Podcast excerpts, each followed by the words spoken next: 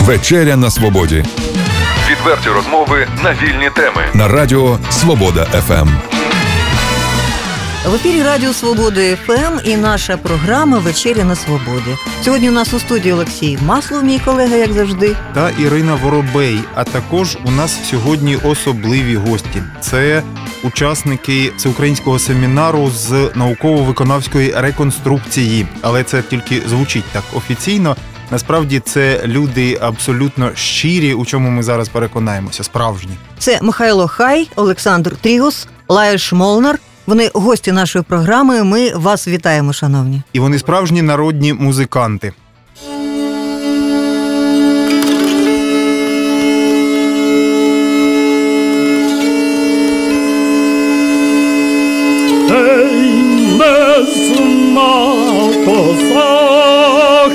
Ей, не знав супруг. Да як сламаньки.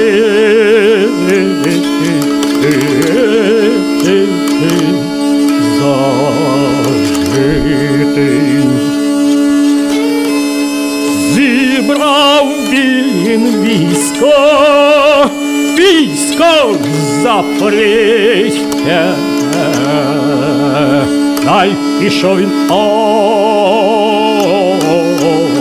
о, о, любити.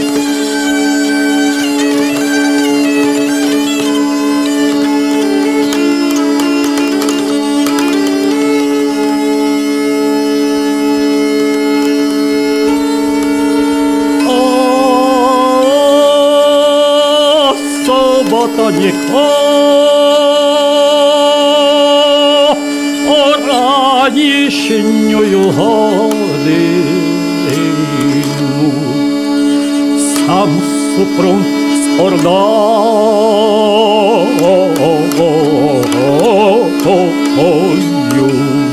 стявся. О, не біленько, а піднюю годину. Сам козак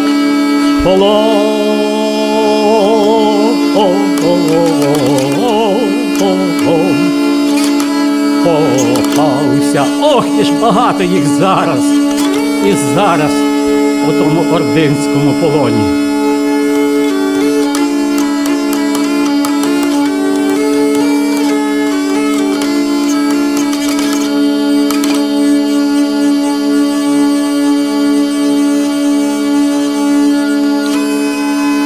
Гей, гей, козаче, козаче супруме, а де ж твої вороні,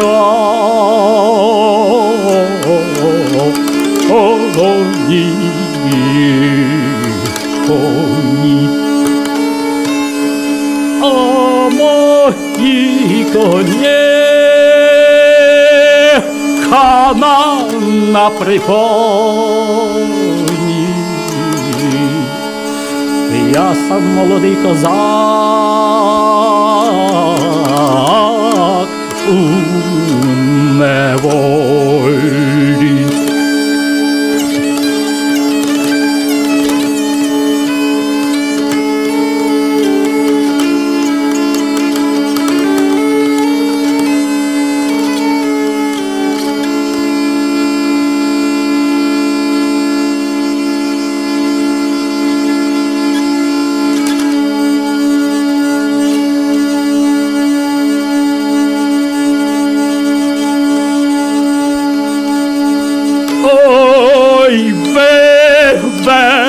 Ведіте, а хоч винесіте, ви ж мене до насаву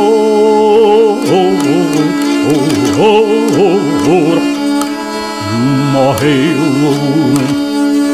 З тієї могили видно всі країни.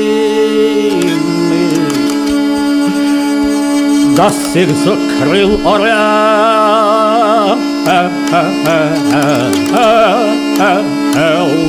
літає.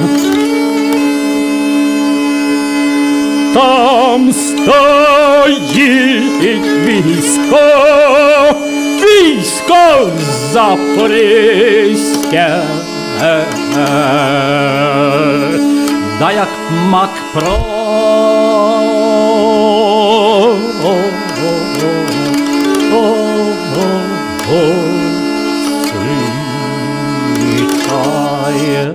А як то е, ви потрапили на Чернігівщину? Як ваші шляхи, які дороги вас привели саме в, наш, в наше місто? е, знайомства з Черніговом і, з- цією роботою, яка певною мірою перегукується з нашою отою методикою науково-виконавської реконструкції української традиційної культури, музичної і всякої іншої, розпочалася із червоної рути. Фольклорна номінація, де е, е, е, пан Сергій Вовк пропонував е, свою експериментальну групу. Ота система шарварних хорів, ансамблів пісні, танці і так далі, е, паралельна культурницька, яка була створена пролеткультом для того, щоб е, фольклорні, фольклор взагалі виштовхувати на маргінези, тож тих, кого не розстріляли, там не, вислали на Сибір дереватом. Тим сурогатом.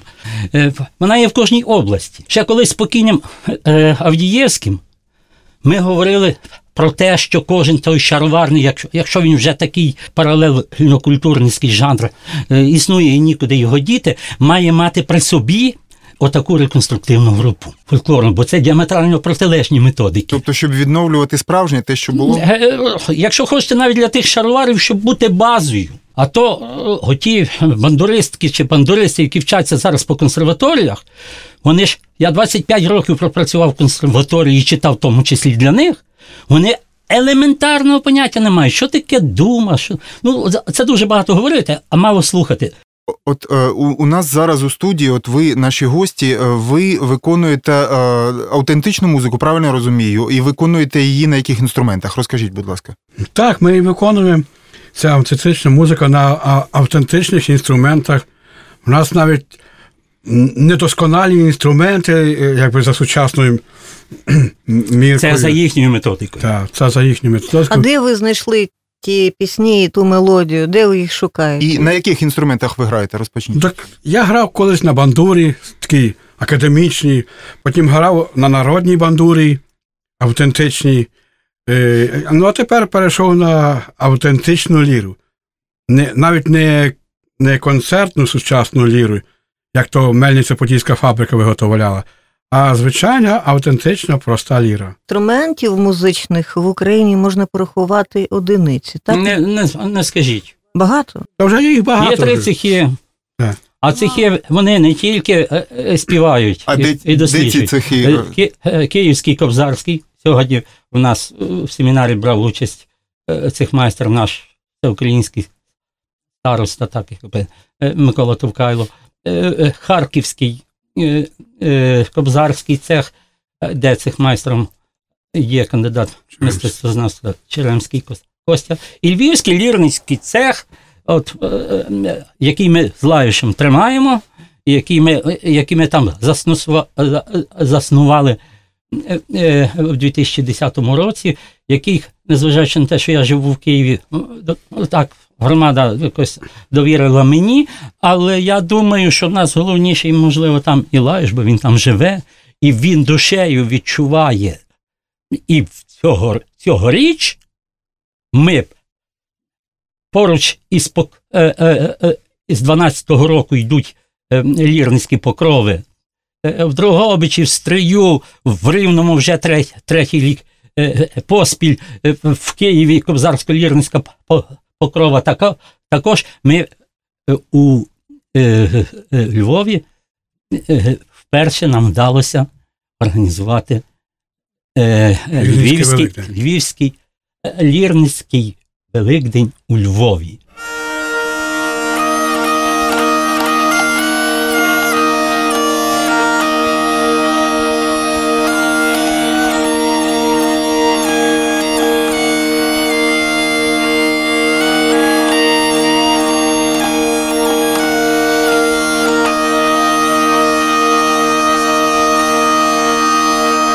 Чорна рілля і зорана, гей, гей, чорна рілля і зорана, і кулями засіяна, гей, гей. І кулями засіяна.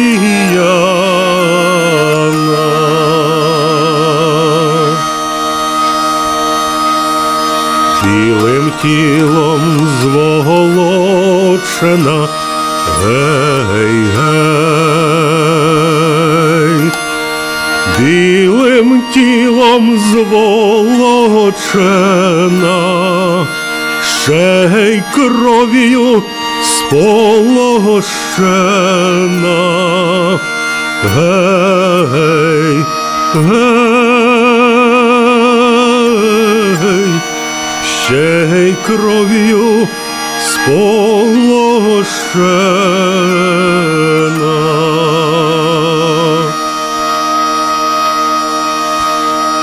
Віє вітер по долині, гей, гей.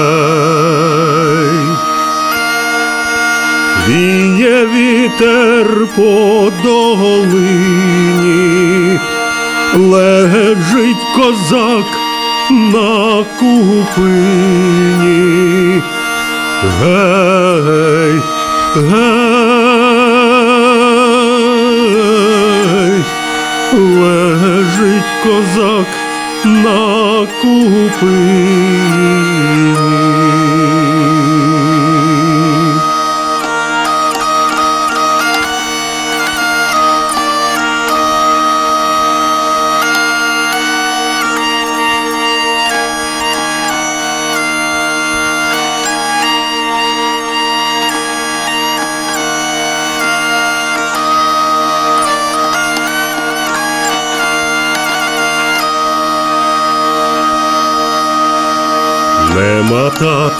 нема мами, гей, гей. Нема тата, нема мами, ані труни, ані ями. Гей, гей, ані труни, ані ями.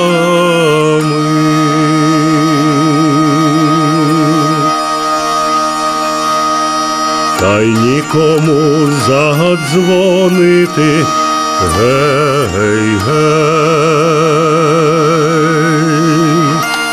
та й нікому задзвонити, ще й свічечку запалити, гей, гей, китайкою личко вкрити.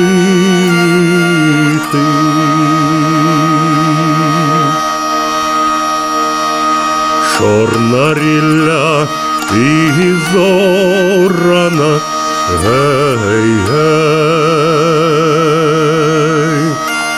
чорна рілля і зорана, ще й кістками засіяна.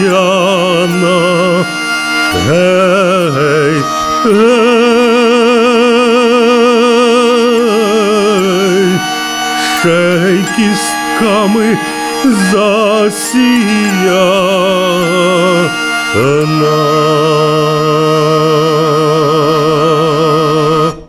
Не боїтеся ви, не побоїтеся ви, що дивіться, ну, ви говорите про цехи лірні, щоб і це знову не перетворилося в шароварщину. Точно, є такі тенденції. Е, е, Є тенденції зараз в нашому Русі також не все так однозначно. І до ансамблевої гри, і жінок. Жінки хочуть грати, ну як же ж це? А ви проти цього, щоб жінки грали? Не я проти. Ну, це не тра- Господь це- це не проти, традиція, природа так. проти. Не ходили жінки, Я, здається. ні, я їм З кажу, якщо так, то зайдіть до церкви, е, відберіть в отця е, е, Кадило. кадило і скажіть, отче, ви вільні, ми хочемо. Я вам більше скажу. е, в Австралії є таких сім, значить, жінок, які кажуть, нам папа римський не указ. Ми хочемо і будемо, і роблять. Однак, все ж таки, ну мені здається, що музичний інструмент і а, попівська ряса то не одне і те ж. Чи ви так не думаєте?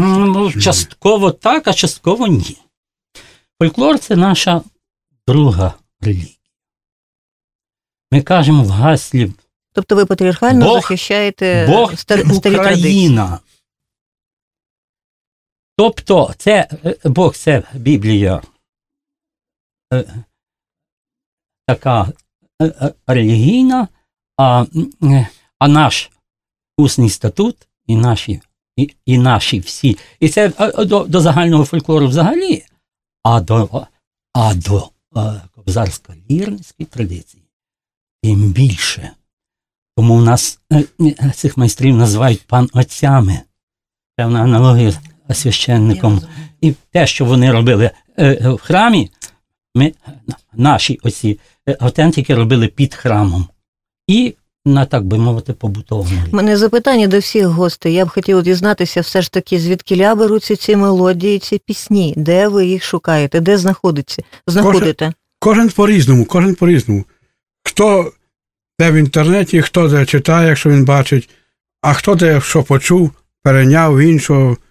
Так е, викристалізовується у кожного своє. Е, Олександр, скажіть, як у вас? Ну, я скажу, що я більше всього схилявся на аудіозаписи, е, і багато збереглося на сьогодні у поганій якості, тобто писані ці записи ще на валках, тобто там жахлива якість звуку. Але хлопці, наші братчики, працюють над цим.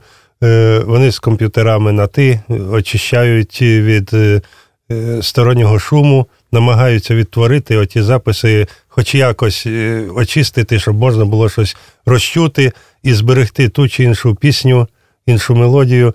Або, наприклад, в експедиції їздять наші братчики, також їздять, мандруючи Україною, і збирають навіть уривками буває в одному краю один уривок пісні, в другому краю України другий уривок цієї ж пісні, а потім її реставрують, склеюють докупи, і е, так відновлюється пісня. Пане Олександр, а от ви живете в Ромнах, так, у Сумській Так, області? так, так. І можна сказати, що десь на межі от е, славнозвісної Харківської школи, я правильно розумію, Так, і так, Чернігівщина ж е, поряд зі своєю традиційною. Полтавсько, Полтавсько, Зіньківсько, е, слобідської традиції, як ми кажемо. От е, скажіть, будь ласка, чим відрізняється на ваш погляд е, от ця традиція від, скажімо, західної, наприклад, волинської або що? У у чому специфіка? І чи взагалі є вона? Є, і велика є, тому Чи- що різниця в ну так як е, подивіться, навіть діалект, е, який різний, так само і тут відображається все. От сьогодні, наприклад, ми е, самі грали е, речі із репертуару Авраама Гребеня, і чули, як хлопці місцеві також е, грали на лірах двоє. Вони чудово справилися з цією задачею, відтворили. Тобто, от, е, ну, як вам сказати, ну, навіть стилістика гри трохи відрізняється, і тематика музики самої, мелодійність, е, різниця таке. За Гребіним і Забудником це абсолютно різні Різні речі. Богославки.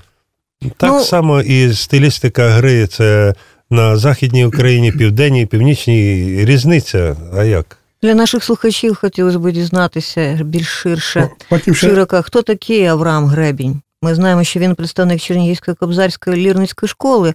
А наскільки це велика особистість? Абсолютно велика.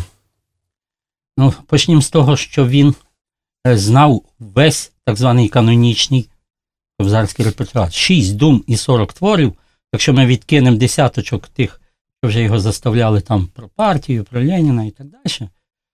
Е, одно навіть 30 творів, скажімо, це, це повний канонічний репертуар, в тім числі і псальми і канти які е, література говорить, що він багато знав, але не любив, а потім мало не атеїстом був категорично. Така доктрина, яка мала на меті, ми знаємо що.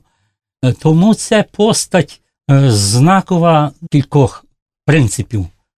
Перший оце той канонічність цього репертуару, другий це те, що він дійсно є представником не більш вчених, е, а не більш вивчених колесою десь там Полтавськ, е, е, полтавсько слобідської традиції, чи Кольбергом, поляком Волинського, Поліської, це до вашого питання. Розумієте, а так і Чернігів, ту Чернігівщину, бідну, фольклористи десь то то об'їжджали завжди десятими. Якось вона так, як на маргінезі між західною і, і полтавсько міцнішою слобідською традицією була. Так, так якось історично склалося. Він 1088 року народження, розумієте, він це все всмоктав ще тоді, коли традиція цвіла. І він її доніс. Сила всього його значимість. А третя риса гребеня це його медитативність, його співу, це характерництво, це той, як ми кажемо, етнічний, а в даному випадку лірницький звукоідеал, який настільки проникливо, монотонія інструменту звучання, віртуозно, хоч це академічна стилістика, але я скажу, він майстерно абсолютно володів інструментом, не тільки не поступаючись там Скобію чи Скобію, отим, чи гуцульському гінцару, чи Власюку. Розумієте, він був скрипалем, і те, що він в молодості, ще будучи зрячим, грав на скрипці, його дід був з потомственних музикантів. Розумієте? В нього традиція була закодована в душі, в серці, і, і от в цьому його знакость. Вони були характерники. Вони були такі, ми це зараз відчуваємо. А Авраам Гребінь жив у теперішньому, якщо адміністративно Менському районі, так? На його території. Так? Дмитрівка село. Там же так? де Верьовка народився, до речі. Е, народжений в Березній. Бачите, як цікаво. Березне? по Чернігівщині і, і, і далі. І на Полтавщину заходив. І осів він у Дмитрівці. А в селі Стольному чи в Волосківці жив наш Терешко Пархоменко, Кобзар. І коли він осліп, в нього було дуже складний стан душі. І Терешко його взяв до, до себе в учні і переконав, що в його ситуації це, по-перше, е, е, е, єдиний порятунок, а по-друге, він йому почав розказувати про козаків, про це все, захопив його і таким чином прийняв у свою віру, у свою школу. А от е, на семінарі виконувалися у тому числі і е, пісні, е, правильно я зрозумів, із репертуару, е, із репертуару е, Авраама Гребеня. От, і е, пан Олександр Тріу сказав, що от довелося розшифровувати цей запис усією сім'єю, правильно? От як це цікаво відбувається? От скажіть, будь ласка, як із цих, із цих записів неякісних от відтворити цю первинну музику? Ну, ми слухали ці записи не один день.